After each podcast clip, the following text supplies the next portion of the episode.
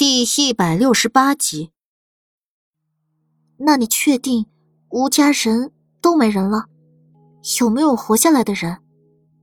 徐大牛摇了摇头。嗯，这我可就不太清楚了。埋吴家人的时候，我父亲说太早年不让我跟着，是他跟几个叔伯去埋的。那你可否将你家的地址告诉我？我去问问你父亲，当年有没有人活下来？许大牛叹了一声：“唉，我父亲早就去世了，家中只有老母，母亲大概是不清楚当年那件事的。”苏黎咬了下唇：“这么说，就没人还记得当年的这件事了？”倒是还有个叔伯在世，他就住在城中的十里胡同，人称老鬼。王妃娘娘过去问问便知。好。苏黎告辞了许大牛。跟莫连锦、繁星一起往十里胡同赶去。老鬼在十里胡同一带还算是有名，随便找个人一问，就问出了他家的位置。几人刚要敲门，一阵血腥味就扑鼻而来。苏黎眉头紧皱，莫连锦直接将门踹开，只见一个老头趴在院子里，身下流了一滩血迹。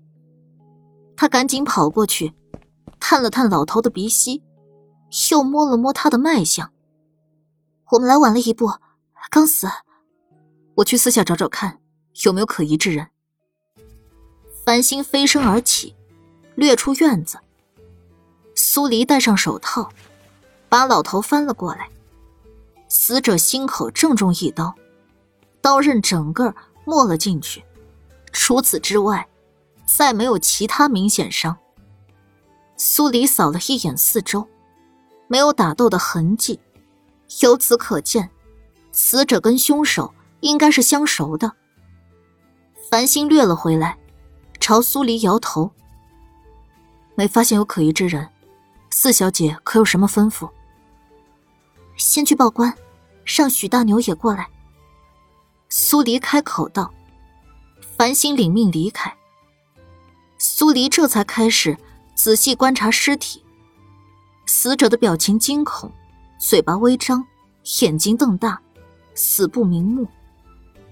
他的一只手紧紧攥着，掰开来看是半块玉佩，很廉价的材质。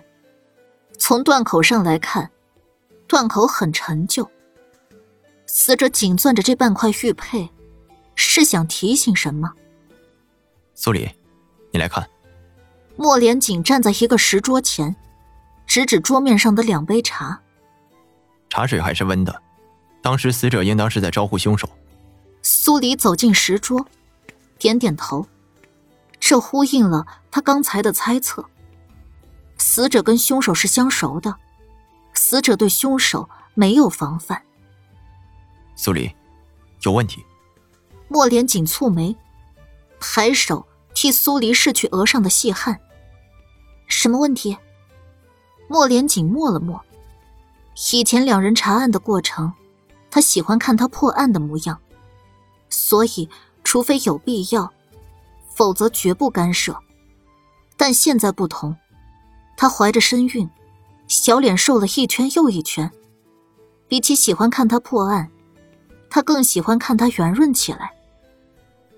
凶手为何会赶在我们前面来将人杀死？苏黎听了莫连锦的话，抿了下唇，脸上划过丝凝重的神色。凶手就在我们接触过的人之间，也有可能是想护住凶手之人。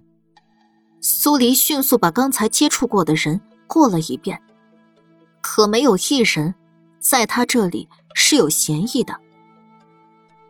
先别着急，总会有突破口的。莫连锦揉揉苏黎的头，眼里盛着宠溺。没一会儿，周福尹跟许大牛一起到了。看着死去的老鬼，许大牛哭着叫了声“大伯”，跪倒在地，久久没能平复。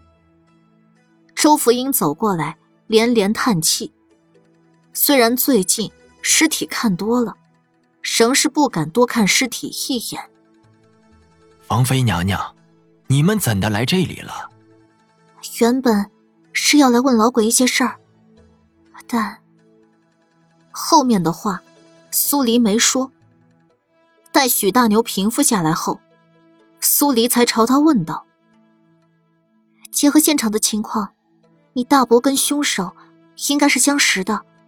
你好好想想，与你大伯走得近的人都有哪些？”徐大牛想了又想。我大伯是远近的好人，因为常年做抬棺的活计，怕折寿，便将工钱的一大半拿去接济他人，以此来消除厄运。与大伯相识之人实在是太多了。苏黎指了指还没拔出来的利刃，那你看看这把刀，是否以前见过？徐大牛这才看向露在外面的刀柄，就是很普通的木头柄，但上面绕了些红线。用于装饰。他摇摇头。这样的刀太常见了，我实在没办法根据这东西推想出是谁要害我大伯。苏黎知道再问下去也不会有什么结果，沉吟了片刻，看向周府尹道：“那先将尸体送去义庄吧，我来验尸，看能不能在尸体上找出什么线索。”好。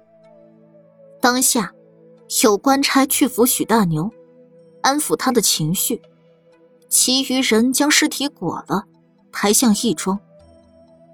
一行人重新回到义庄，周府尹不敢入内见死人，就等在了外面。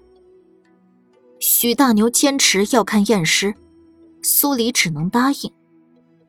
苏黎戴好手套，先查看了一番死者的尸表。没有新的发现后，才重点看向那处刀伤。刀的入口是心口偏右一点的位置。他把刀慢慢拔出来，仔细观察了伤口，突然咦了一声：“王妃娘娘是发现什么了？”许大牛连忙出声询问。苏黎利用手指从刀伤处探进伤口，虽然刀口位置是在心口偏右一点。但里面的角度却是倾斜向左的，这能说明什么？许大牛还是不明白。苏黎收手，直直的盯着许大牛。这说明凶手是个左撇子。左撇子？许大牛的眼睛蓦地瞪大。是他？想起来是谁了？苏黎用白布将死者蒙好。摘下手套，居然是他！许大牛连解释也顾不上说了，当下狂奔出停尸房，一副要找人去拼命的模样。苏黎早就料到了他会这样，把手套一收，拉上莫连锦就追了出去。去往嫌疑人家的路上，许大牛气愤难平的道：“他是我大伯叔的徒弟。”原本是个外乡人，跟着我大伯学丧葬，平日里看着老老实实一个人，我万万没想到，居然会是他。马车很快就到了嫌犯住的地方，是一间破旧的小屋，连院子都没有。许大牛冲在最前面，一脚把门踹开。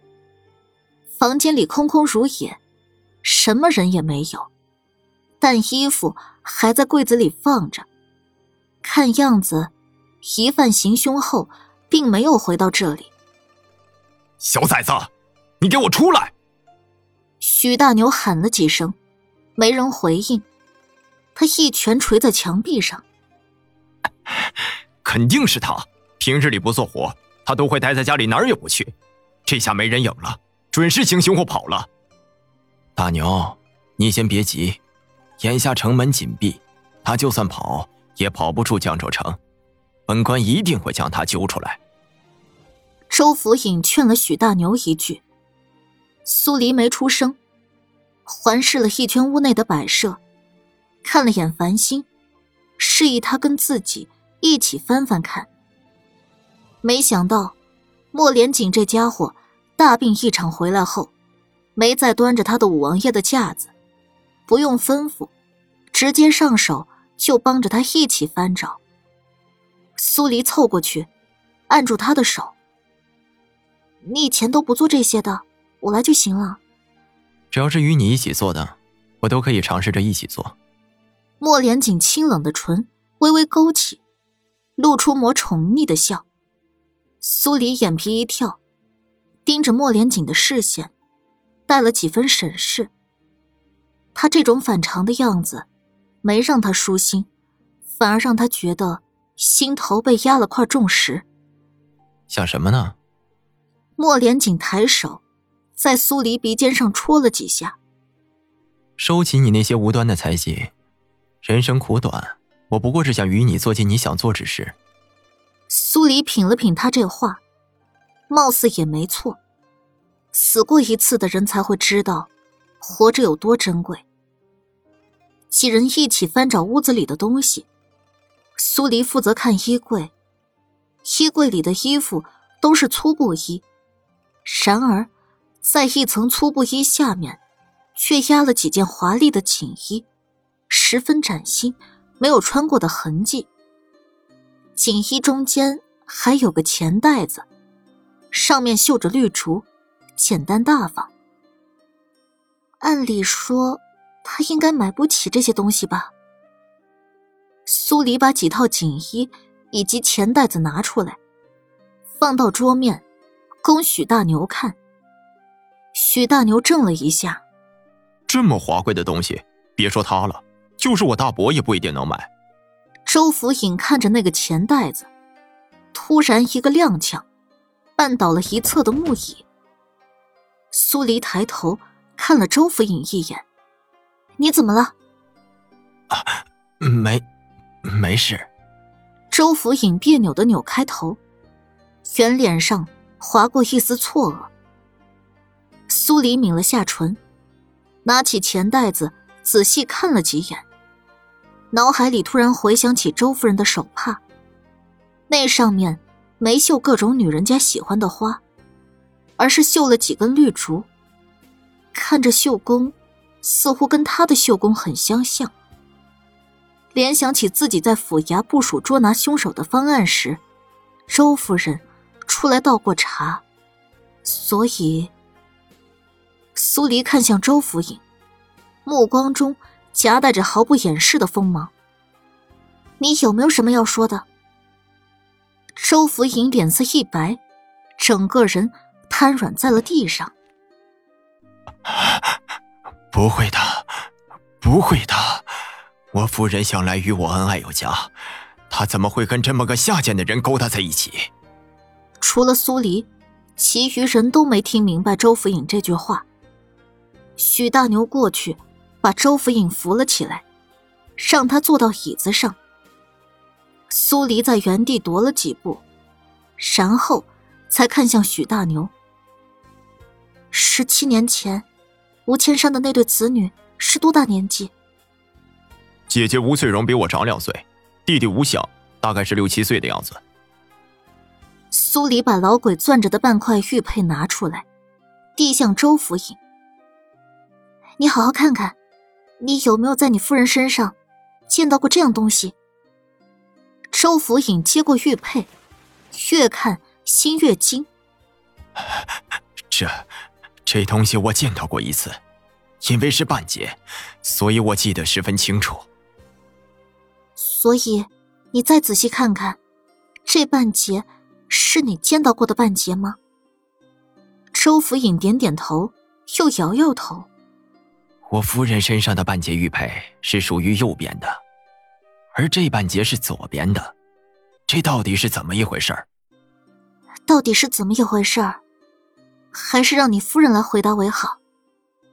苏黎让繁星把钱袋子带上，带着一行人匆匆去往府衙。到达府衙后宅的时候，周夫人正在大堂里焦虑不安的走着，见到几人过来。脸上的情绪变了变，向前行了一礼，声音难掩慌乱的开口道：“啊，你你们先坐着，我去为你们上茶。”不用了，吴翠荣。周夫人浑身一僵，整个人站定在原地，瞪大了眼睛看着苏黎。见他这副表情，苏黎心里的猜测立刻落定：你就是吴千山的女儿。当年，你并没有被人乱棍打死。什么？许大牛诧异不已，怎么也没办法相信，周夫人就是吴翠荣。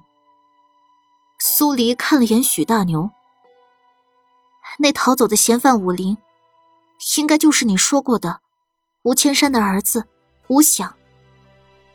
所以，我夫人并未跟其他男人勾搭，那人是他的弟弟。周福尹这下子明白过来了，拍拍胸口，连叹几声：“啊，吓死本官了。”然而。才叹完，他的脸色又是一白，反应过来，如果自己夫人跟疑犯是姐弟，那自己夫人岂不是也涉案了？